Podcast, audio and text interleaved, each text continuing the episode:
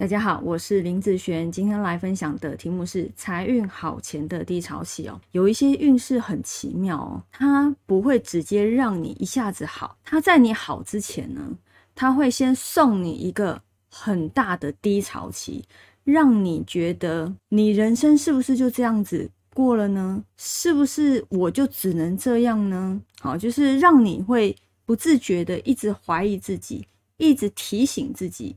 一直在回看你自己，说你现在的能力到底是一个什么样的样子啊？当你在低潮期的时候，你认得认得自己的样子，通常都是觉得自己没有什么能力。我们来讲专业，或者是能力，或者是看人的眼光等等这方面，你就会觉得自己很多的能力方面都是不足的啊。在低潮期里面，他会送给你这段时间，是他要让你先看清自己啊。我会把这个低潮期先这样子哈做一个看法。呃，我们今天要分享的是财运好之前的低潮，也就是在他大运里面，刚好在他财运变好之前，有一个好所说的低潮期，就是不好的时间啊。好，那你在那个时间，你的努力的呃方式跟之前一样，但是它就是好不起来。那甚至你一样的努力，在之后到了一个好的时间啊，它就一样的方式哦，它就好起来了啊。所以呢，在运程里面，呃，我们来去看看这样子的运程哈，大概是一个什么样的一个状态啊？这个是出生时间年月日时哈，目前好是走三十八大运，二十八是走这个乙位。今天我们来分享的是财运的部分，对不对？财运的话，他是一个壬水日主的人，所以这个财哈是看火啊，财运看火。那个八字里面的火在哪里呢？哈，是这个无火的部分。好，我们来看看这个好八字在二十八岁这个大运的流通会是什么？这个二十八岁大运哈，因为火在地支，我们看地支也就行了。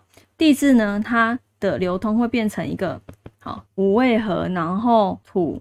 生金的部分，对不对？好，这个火呢，其实已经五位合被合走了。到了下一个三十八岁大运的时候，它的地支会变成怎样？它的地支就变成好火生土，好生金。好，它的这个火呢，变成了一连相生，等于是说本来是合的，变成了一连相生。三十八岁。这一个财运的部分就会比二十八岁之后还要好了。好，意思也代表二十八的时候是掉下来，三十八哦又跑起来的一个部分。好，所以在他三十八之前进入了一个超级大低潮期，所以这一柱的财运其实是很差的。那财运差，你有财运差的应对方式。